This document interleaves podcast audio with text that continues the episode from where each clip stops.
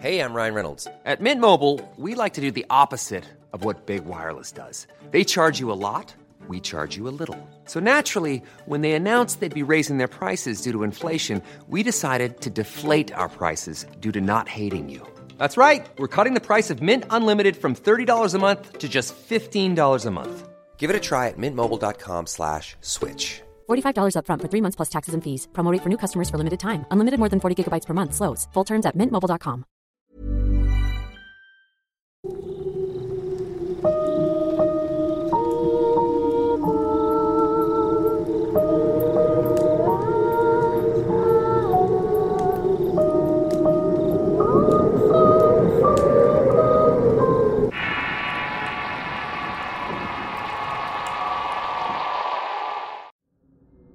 El demonio de Guateque. Relato basado en la vivencia de Giovanni. Escrito y adaptado por Tenebris para relatos de horror. Desde hace mucho tiempo soy un buen seguidor de este canal. No me dejan de sorprender las anécdotas que aquí se escuchan. De alguna manera me mantengo al día para escuchar las experiencias que más tengan similitud con las mías. El video de historias de ingenieros me recordó una que me ocurrió a mí hace mucho tiempo, ya que también soy ingeniero pero en mi caso de telecomunicaciones. En las comunidades y pueblos más remotos se pueden oler en el aire cierto misticismo, como una clase de misterio que está presente pero que no podemos ver. En estos lugares con creencias antiguas arraigadas aún tienen contacto con los seres que en otros tiempos otorgaban poder e incluso protección. Mi nombre es Giovanni, como mencioné, soy ingeniero en telecomunicaciones. Mi trabajo consiste en instalar redes de conexión celular en mi natal país, Colombia. Gracias a este tipo de ocupaciones he podido viajar bastante para dar cobertura a las zonas más alejadas, donde es común que las instalaciones se hagan en montañas muy altas. Lo que voy a contar ocurrió cuando recién iniciaba mis labores en la compañía.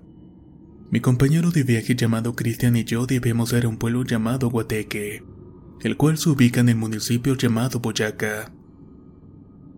Una vez en el sitio nos dedicamos a buscar a alguien que ya fuera un campero a caballo nos hiciera llegar al cerro para iniciar nuestra labor.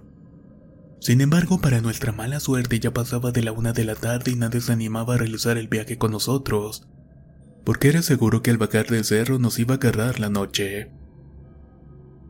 Sin angustiarnos demasiado buscamos un lugar para comer algo mientras pensábamos en alguna solución.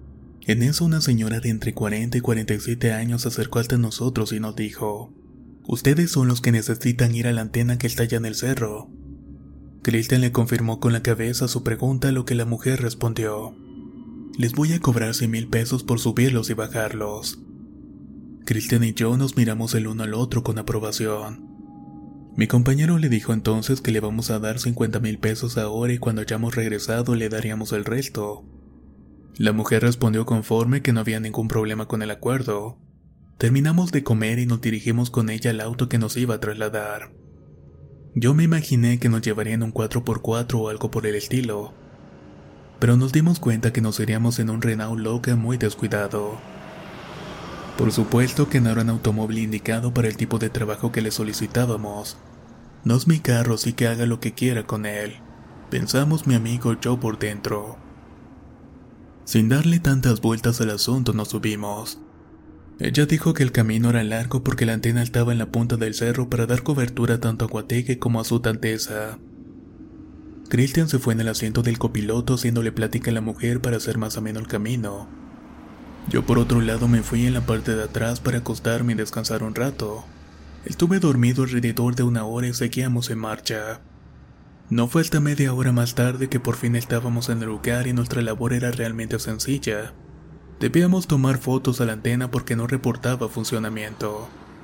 Pero al entrar en la estación nos percatamos de que la antena estaba sin destapar en la caja tirada en el piso.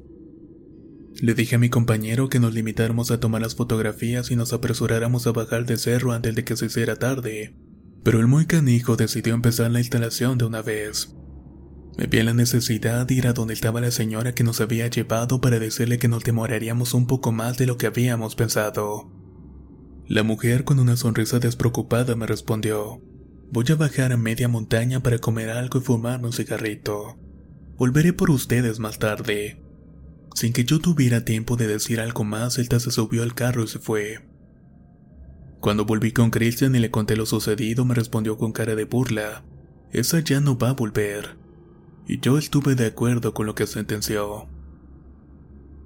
Tratando de no darle más importancia, subimos a la torre y realizamos satisfactoriamente la instalación de la antena. Yo disfrutaba mucho trabajar en las alturas. La sensación de verte suspendido en ese tipo de distancias me daba bastante emoción, sin mencionar que el paisaje que tuve la oportunidad de ver era muy hermoso. Así estuvimos hasta que poco antes del anochecer terminamos nuestra labor. Mi compañero me sugirió que pasáramos la noche en la estación y a decir verdad su propuesta no se me hizo descabellada y lo secundé. El lugar tenía luz, agua, baño y nos protegían grandes muros de cualquier peligro externo. Además, como la tierra era fría, no tendríamos que preocuparnos por los bichos. Más o menos a las 10 de la noche hicimos una pequeña fogata para cocinar un arroz con atún y cenar algo. Nos disponíamos a comer cuando vimos una especie de ave que volaba alrededor de la torre. Este animal comenzó a descender y a medida que bajaba se hacía más y más grande. Como afición personal les comento que he leído varias cosas sobre animales y nunca supe de algo como eso pero Christian me dijo muy emocionado que posiblemente se trataba de un cóndor, y que en esa zona podían alcanzar el tamaño de un adolescente de 15 años. No muy convencido me resigné a creerle, a fin de cuentas no tenía de otra. Me empecé a emocionar con la idea de presenciar el hermoso animal de estas magnitudes. Sin embargo, los fuertes aleteos con el que se movía terminaron apagando la fogata, dejando solo el foco de color rojo intermitente que tienen en las puntas las torres para que los aviones las vean cuando vuelan bajo. Expectante nos dimos cuenta de que el animal había aterrizado, pues en estas estaciones usan piedritas de río para su construcción y cuando algo se mueve se escucha el crujido de una piedra contra la otra. Christian me gritó entonces, una cámara, saca una cámara para tomarle foto. Obedeciéndole por inercia saqué el celular de mi bolsillo cuando le alumbré la cara a me perturbé. Su rostro parecía paralizado, desencajado. Se dibujó en él un terror que nunca había visto antes en nadie, ni siquiera en alguna película de terror. De pronto empezó a gritar. El diablo, es el diablo, amigo. Y salió corriendo mientras gritaba esto una y otra vez. El diablo, el diablo. ¿Dónde están las llaves? Dios mío, ayúdanos. Desconcertado me giré y no vi nada, así que traté de calmarlo pero cada que me movía escuchaba pasos detrás de mí. Yo volteaba y no pude distinguir a nadie y por esta razón le grité a mi amigo que se calmara, y qué le estaba pasando, de que estaba oyéndose y no había nadie. Pero él aterrorizado y apuntando a mis espaldas me decía, Ahí está, está detrás de ti y quiere llevarte. Caminé hacia atrás, hacia los lados y estiraba los brazos para poder sentir aquella entidad, pero no encontré nada hasta que dije, Dios, ¿Qué es lo que está pasando? Millions of people have lost weight with personalized plans from Noom, like Evan, who can't stand salads and still lost 50 pounds.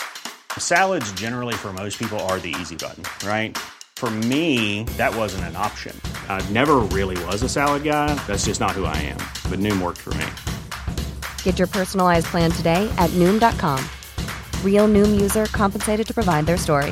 In four weeks, the typical Noom user can expect to lose one to two pounds per week. Individual results may vary.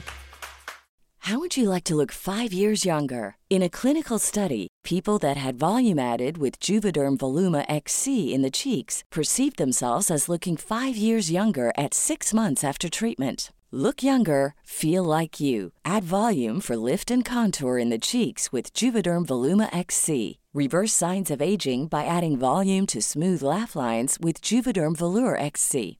For important safety information and to find a licensed specialist, visit juvederm.com. That's J U V E D E R M.com. Not for people with severe allergic reactions, allergies to lidocaine, or the proteins used in Juvederm. Common side effects include injection site redness, swelling, pain, tenderness, firmness, lumps, bumps, bruising, discoloration, or itching. There's a risk of unintentional injection into a blood vessel, which can cause vision abnormalities, blindness, stroke, temporary scabs, or scarring. Talk to a licensed specialist to find out if it's right for you.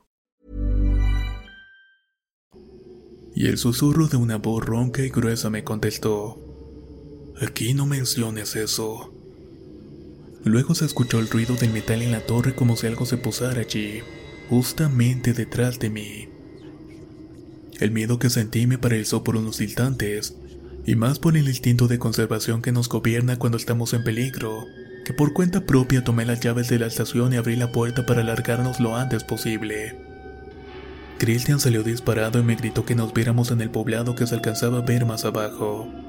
Yo también corrí por la montaña, seguía escuchando ese ser a mis espaldas, pero si volteaba aún podía distinguir su silueta postrada en la torre. Sinceramente solo puedo decir que lo que se nos apareció aquella noche era de gran tamaño con las manos muy largas, al menos lo suficiente para poder volar con ellas, sumado que también tenía una túnica muy vieja rota. Atravesé cercas, matorrales, caminos hasta que llegué a un cercado que al cruzar daba una gasolinera. Me quedé ahí intentando recuperar el aliento cuando minutos después llegó Christian. Del cansancio y la impresión que tenía se desplomó a mis pies. En posición fetal lloraba en el suelo de una manera inconsolable, y yo no pude hacer más que estar con él hasta que se calmó por completo. El responsable de la gasolinera nos ofreció una cerveza y también hospedarnos mientras esperábamos el amanecer. Sé que no debo decirles que era inútil intentar conciliar el sueño. El tendero nos dijo que fue muy imprudente de nuestra parte el habernos quedado en un lugar que estaba maldito. Nadie pasa su arriesga a quedarse ahí de noche, porque en el cerro habita un demonio que fue invocado ahí desde hace muchos siglos atrás por una cultura indígena para ahuyentar a los colonos. Según el hombre, el demonio cumplió con esto, pero nunca se fue del lugar. Usar timañas para hacer que la gente suba ahí y poderse alimentar con sus almas y su carne. Por la descripción y la versión de Christian estábamos seguros que lo que nos acechó esa noche no era ningún animal o tampoco una bruja. Cuando vimos el amanecer y después de mucho pensarlo nos llenamos de valor para subir al cerro por las cosas que habíamos dejado en la estación. Conforme subimos se nos iba quitando el miedo poco a poco, hasta que en un pedazo del camino nos encontramos con un pequeño monumento edificado con piedras. En él había una inscripción y una fotografía. Nos acercamos un poco para leer lo que decía. Aquí yace el alma de Gabriela Rojas y familia. Para nuestra sorpresa en la foto estaba la misma señora que nos había subido al cerro un día antes.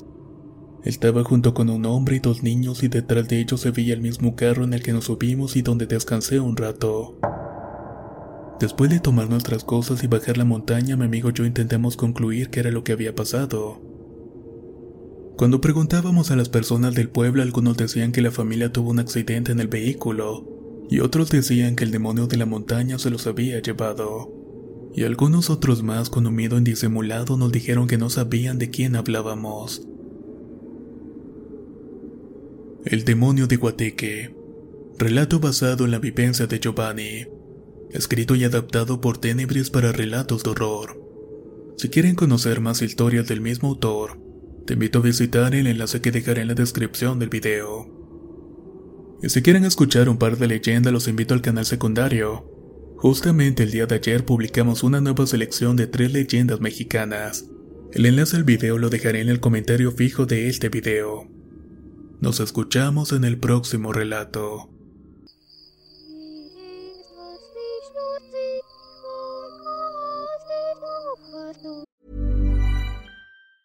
Hi, I'm Daniel, founder of Pretty Litter. Did you know cats tend to hide symptoms of sickness and pain? I learned this the hard way after losing my cat, Gingy. So I created Pretty Litter, a health monitoring litter that helps detect early signs of illness by changing colors, saving you money and potentially your cat's life. Pretty Litter is veterinarian developed, and it's the easiest way to keep tabs on your fur baby's health right at home. Go to prettylitter.com and use code ACAST for 20% off your first order and a free cat toy. Terms and conditions apply. See site for details. Even when we're on a budget, we still deserve nice things.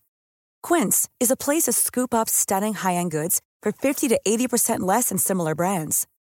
They have buttery soft cashmere sweaters starting at $50, luxurious Italian leather bags, and so much more. Plus, Quince only works with factories that use safe, ethical, and responsible manufacturing. Get the high-end goods you'll love without the high price tag with Quince. Go to quince.com/style for free shipping and 365-day returns.